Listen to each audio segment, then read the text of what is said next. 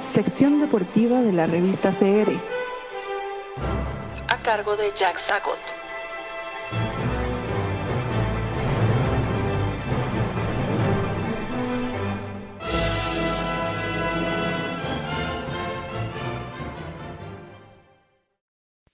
Hola queridos amigos de la sección deportiva de la revista.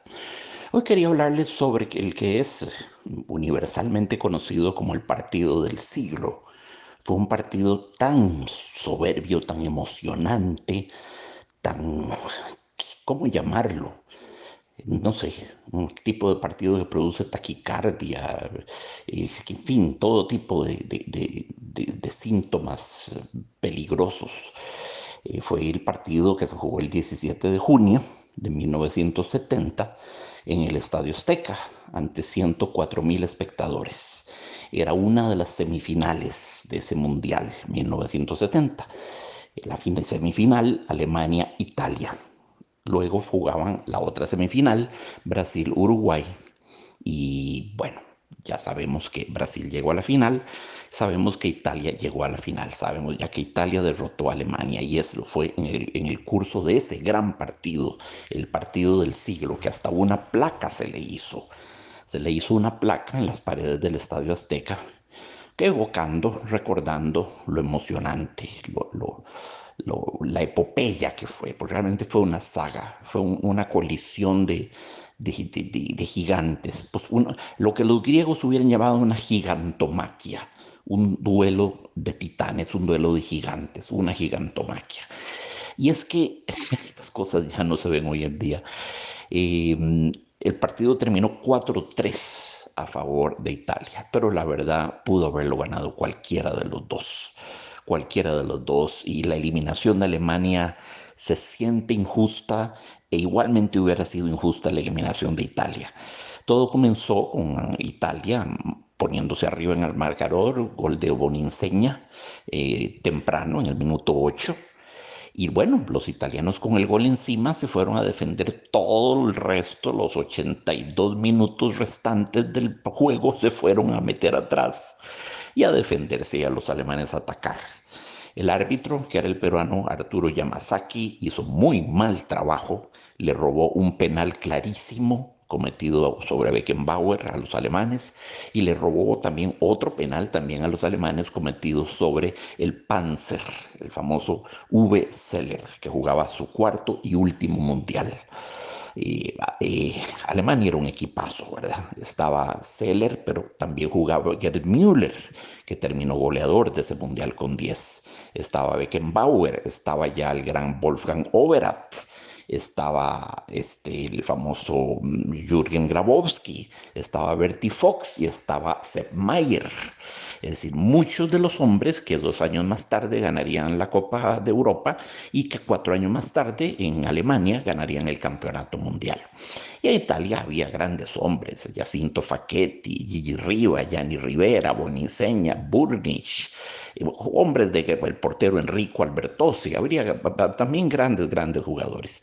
En todo caso, pueden ustedes creer, amigos, que en el último pálpito del partido, pero, ya, ya, ya, ya esto ya lo he mencionado alguna vez, había una toma en que se ve, se ve a Yamazaki llevándose el pito a la boca eh, cuando Grabowski manda un centro desde la izquierda, entra en el área el defensa alemán Schnellinger y define a favor de Alemania, completamente desguarnecido, sin marca, solo un descuido terrible de los italianos, porque Schnellinger era un defensa, jugaba atrás, nunca subía, nunca subía.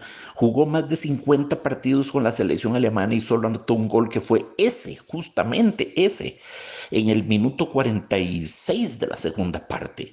Bueno, ahí, tuvo que dejar caer el pito el árbitro Yamazaki y se fueron para los tiempos extras, que como sabemos Beckenbauer jugó con el brazo en cabestrillo, con el brazo amarrado al cuerpo. Ya hablamos sobre lo que fue esa página épica, pero quiero hablarles de cómo, cómo discurrió esos, esos tiempos de alarque, cómo discurrieron. Entonces el partido terminó uno a uno.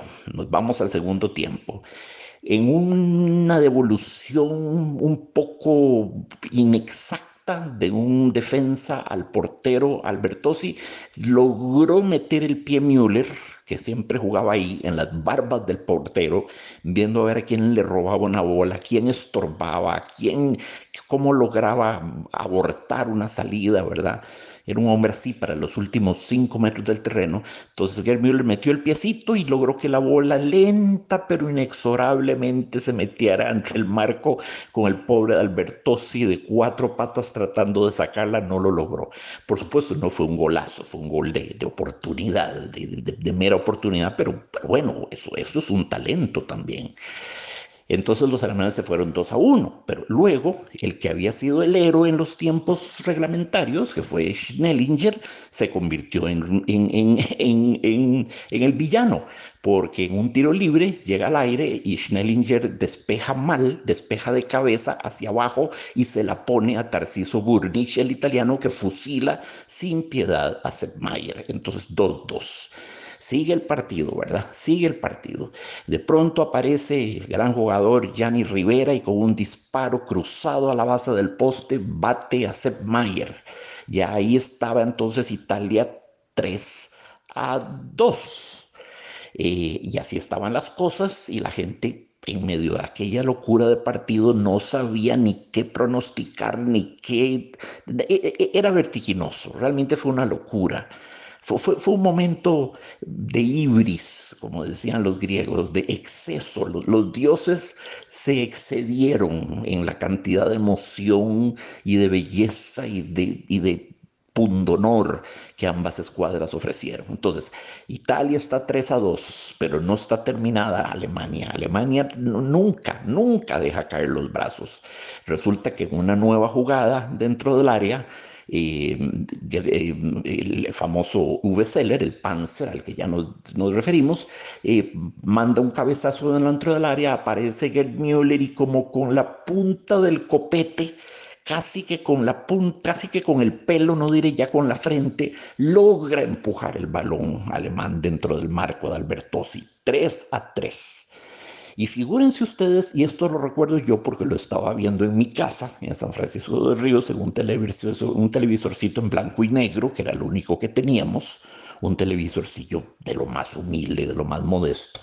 Recuerden que el Mundial de México 70 fue el primero que se transmitió en vivo, en vivo y a todo color, y ya había televisiones en color en Costa Rica este, solo que yo no la tenía.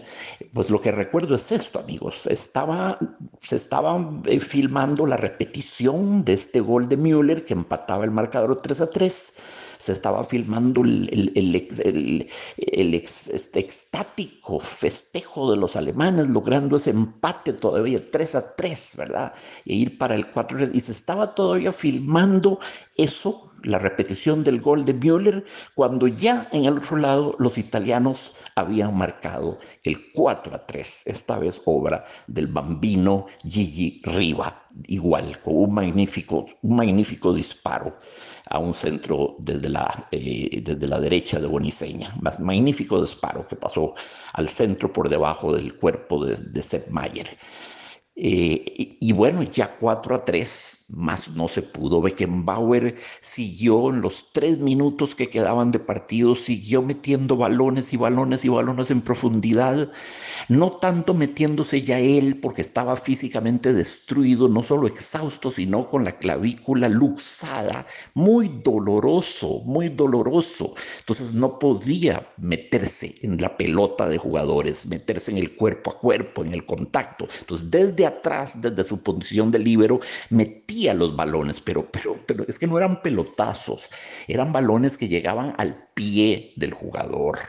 a la frente del receptor, a, los, a, los, pectorales del, del receptor.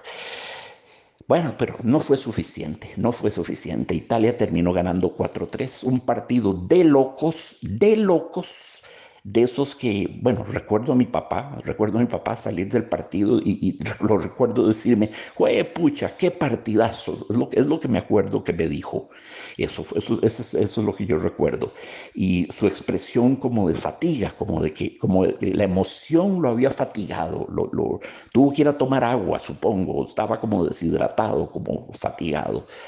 Y, yo también me contagié de eso, entonces del fervor. Entonces, ese es un partido, amigos, que está en YouTube. Cualquiera de ustedes puede buscarlo y verlo de principio a fin y se van a dar cuenta de que no exagero en lo absoluto.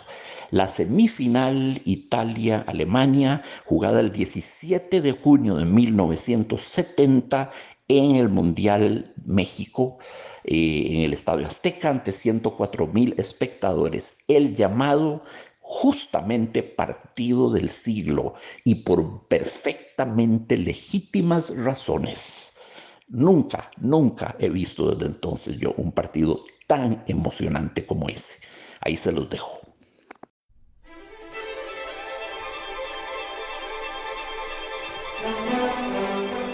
Estamos en Facebook, Instagram, Twitter, LinkedIn, Spotify y Anchor como la revista CR.